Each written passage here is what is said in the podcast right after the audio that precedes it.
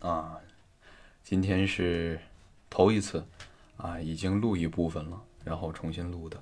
刚才我自己听了一下，确实是因为我一开始的时候，呃，桌面的这个布局有一点影响了我的阅读，然后我就挪来挪去的，有一点吵，所以重新来一遍。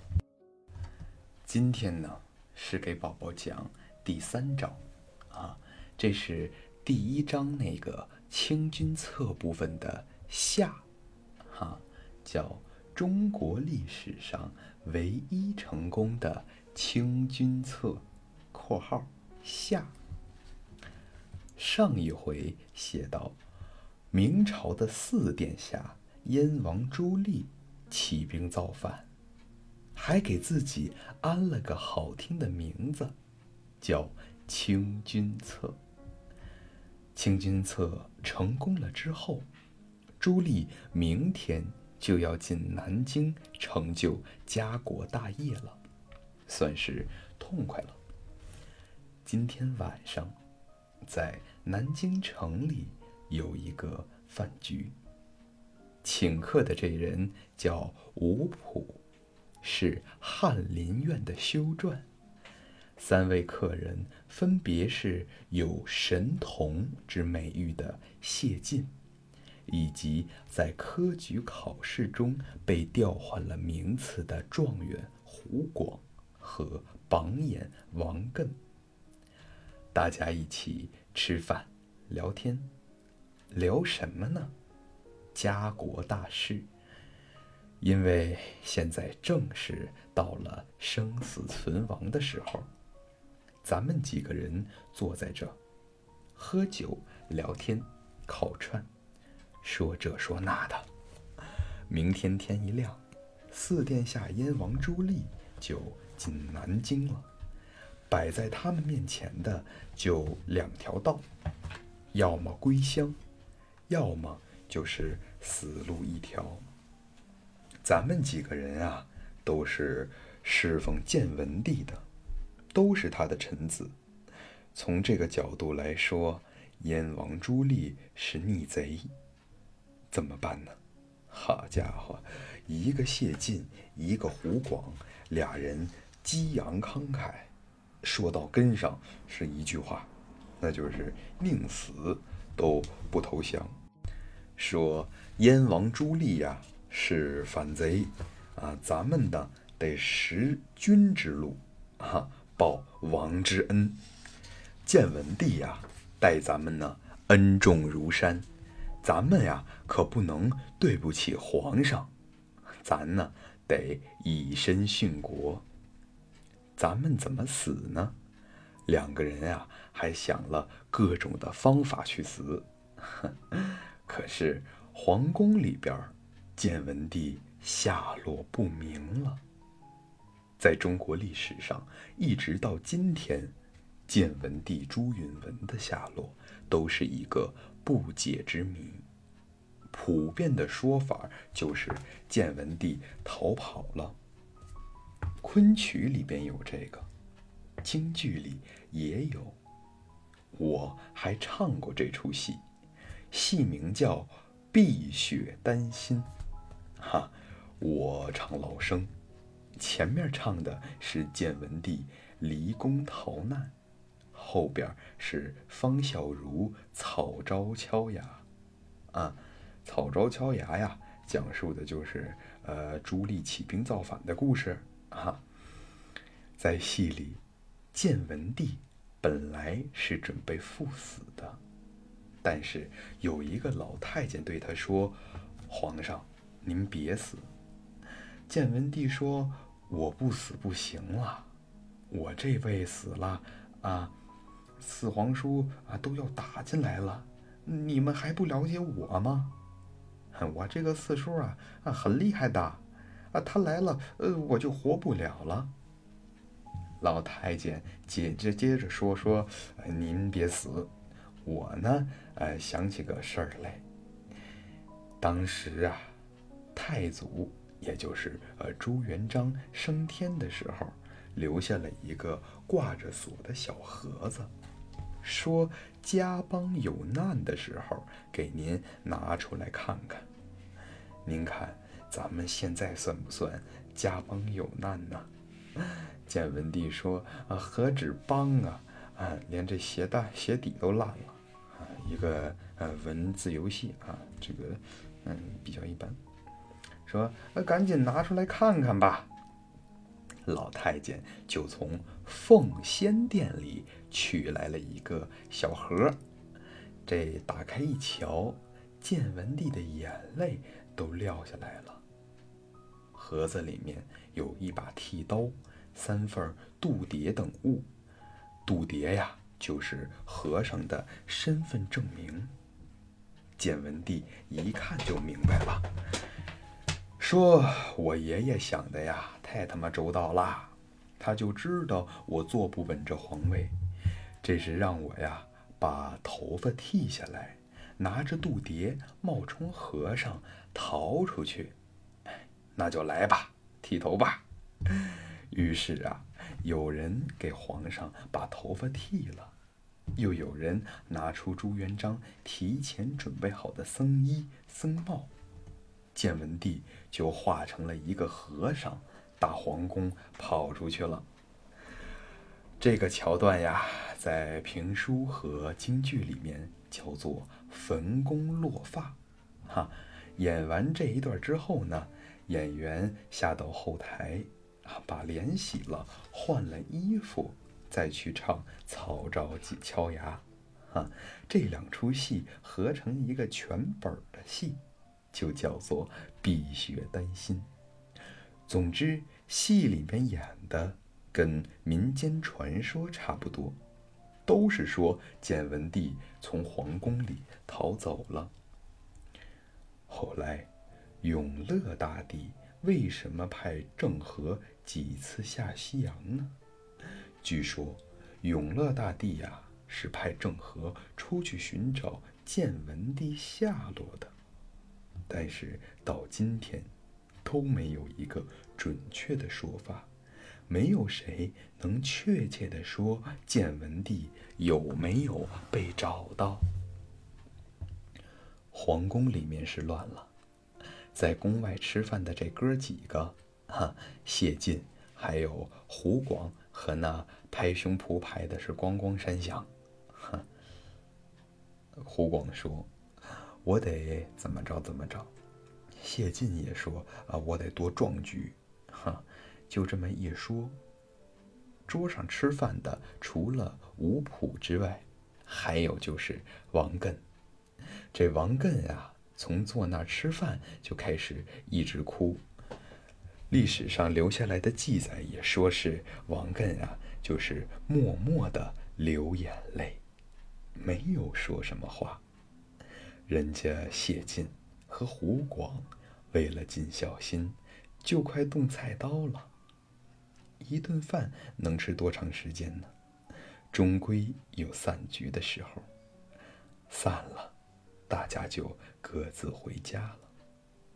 胡广和王艮是吴普的邻居，啊，他们三家呀挨着住，所以才过来一起吃饭。饭局散了，几位客人啊就都走了。吴家人呀，得收拾收拾饭桌。喝口水啊。今儿怎么感觉身子骨有点不对？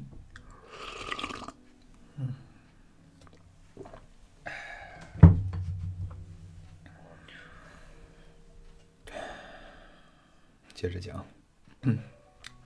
收拾的时候，吴普的儿子。就跟父亲说：“胡叔能死是大家事。”意思就是，看来胡叔叔这是要准备死了。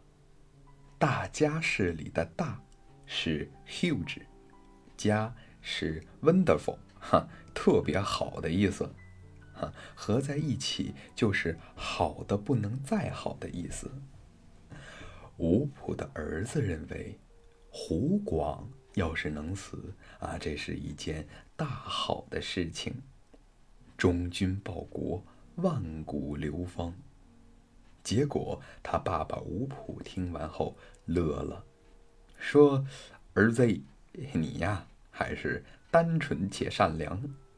我跟你的看法不一样。”儿子问说：“哎，那怎么会不一样呢？你看刚才人家胡叔起誓，那顺嘴流白沫，拍胸脯咣咣响，肋骨都快自己给自己砸折了，怎么不是好事儿呢？”他爸爸说：“就算是死，也得是王艮死。”吴普父子正聊天呢，他们家隔壁的那个院子里就传来了胡广的声音。就听胡叔叔说：“外宣甚，锦是屯。”啊，这是文言记载下来的句子，哈。我估计当时胡广用口语不会这么说。他说这句话的意思是什么呢？就是胡广嘱咐自己家里人，说外面太闹腾了，你们呀都留点神，别把咱家那头猪弄丢了。听到这话，吴家爷俩啊也乐了，对吴普说：“你看，都到这会儿了。”他呀，还担心他们家的猪丢了，你说他能死吗？这就跟孝庄皇后劝降洪承涛这个典故很像。洪承涛啊，哎呀，就是一直就是想想屈服，说说自己不屈，结果就屈服了，哈，大体就这个意思，啊，吹牛逼啊，没做到啊。孝庄皇后打算去劝降洪承涛。先派了几个人暗中观察。这几个人回来后说：“哎呀，这个洪承涛啊，死不了。为什么呢？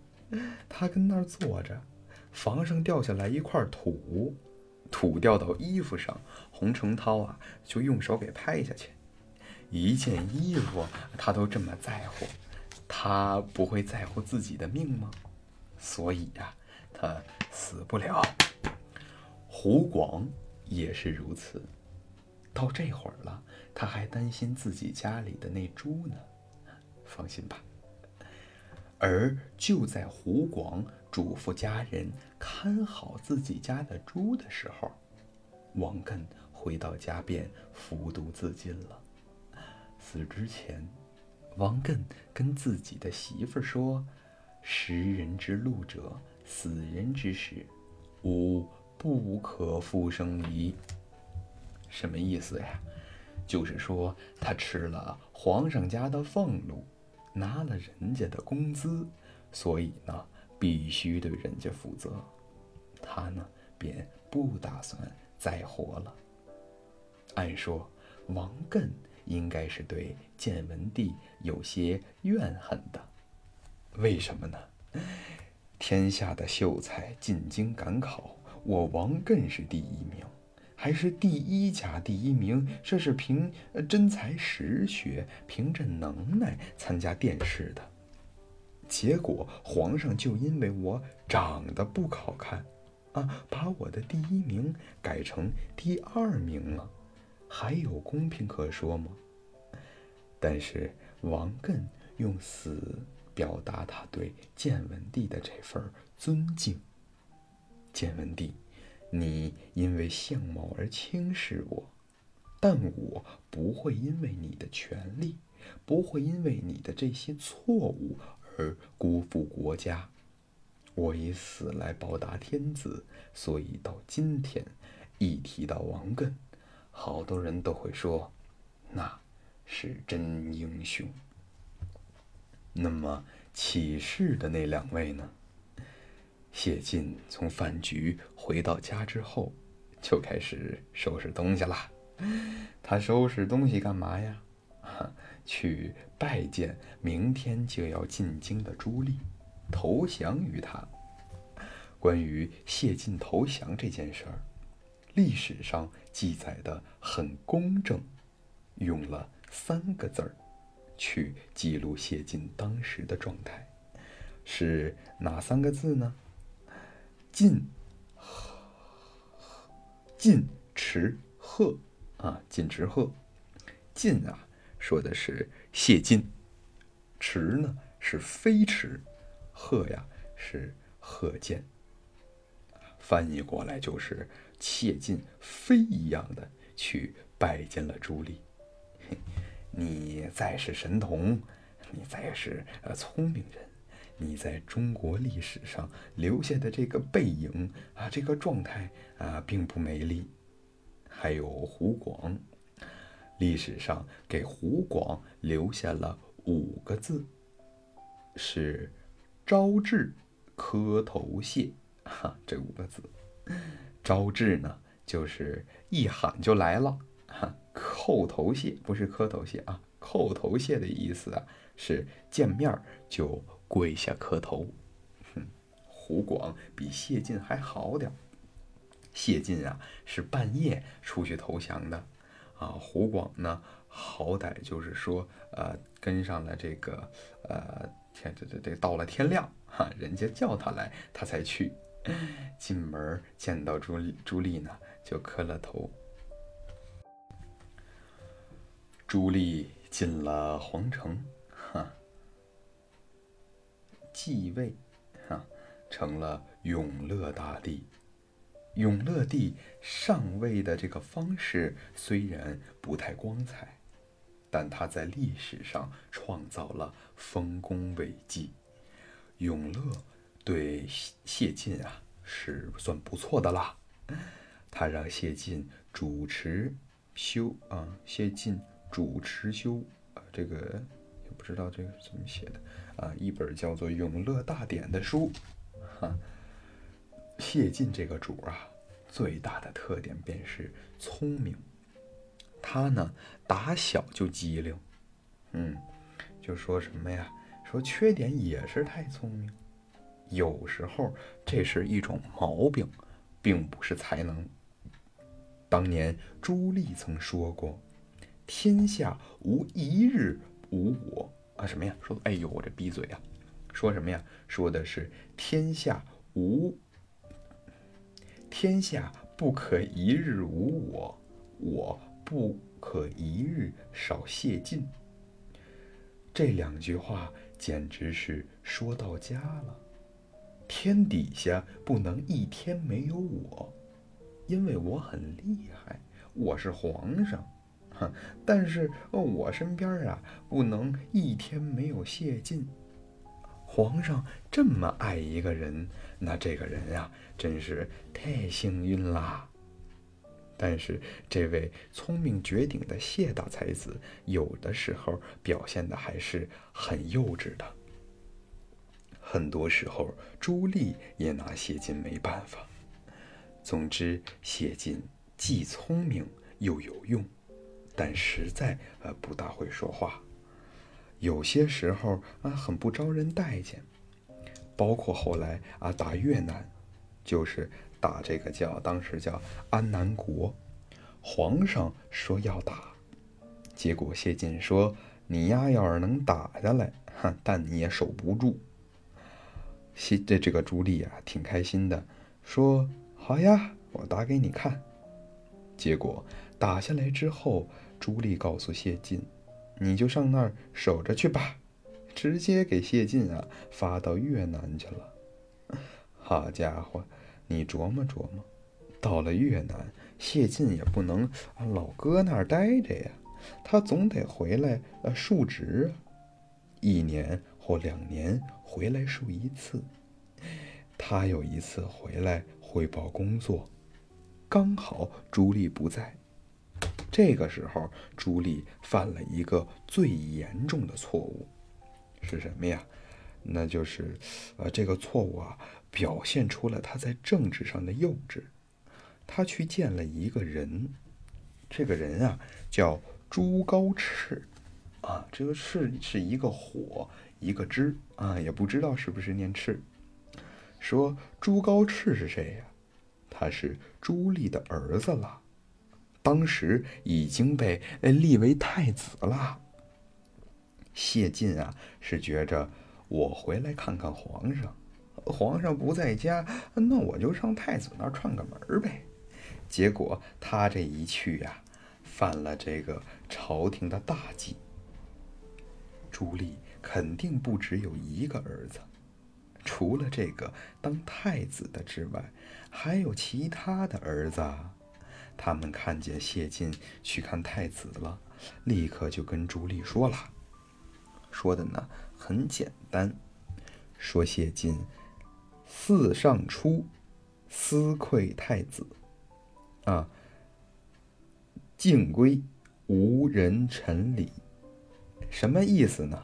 就是说呀，谢晋赐趁就是趁吧，趁皇上不在之机私见太子，看完之后就回去了，没有人臣的礼节。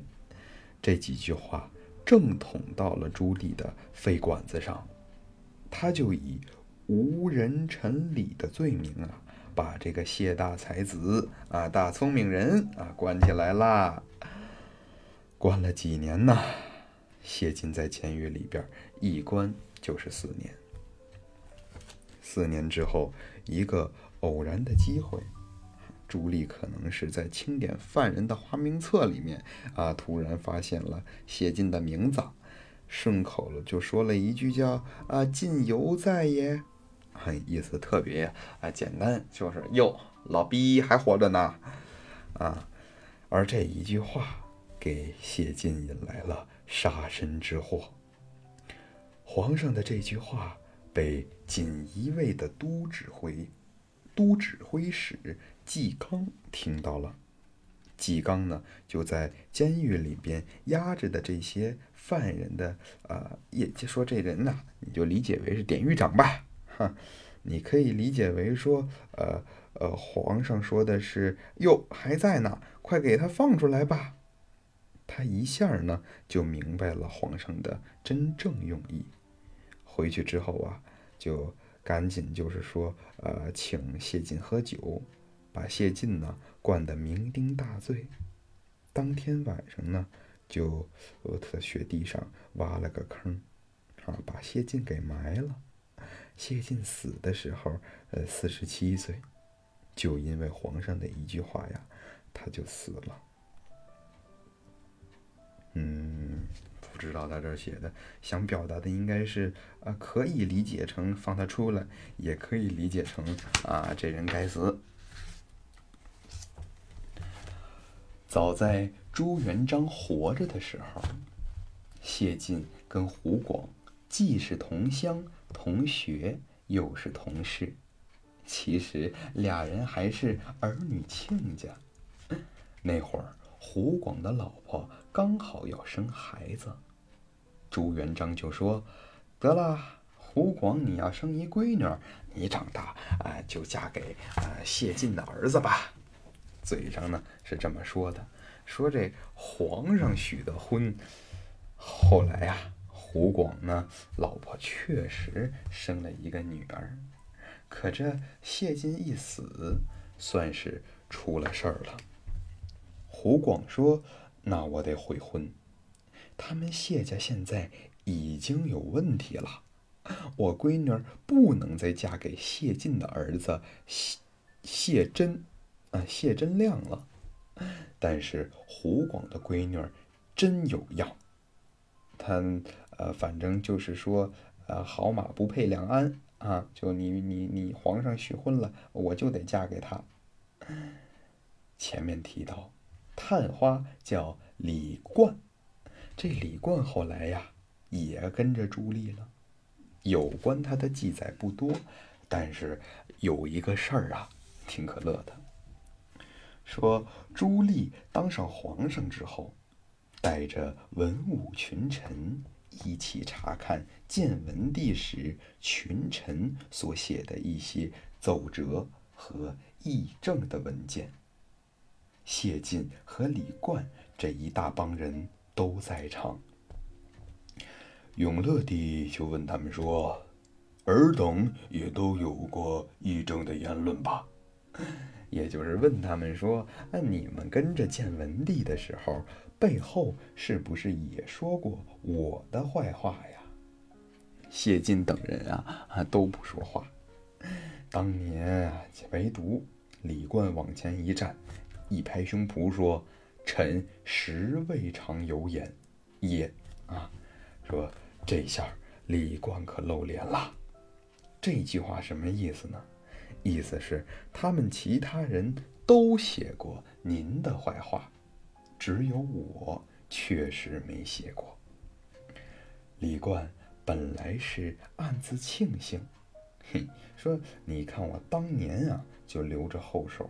还留对了，可没想到他说完这个之后，永乐大帝立刻把手里这点文件啪的扔到了他的脸上，怒斥道：“尔以为无为美耶？识其路，任其事，当国家危急，官进士卒，无一言可乎？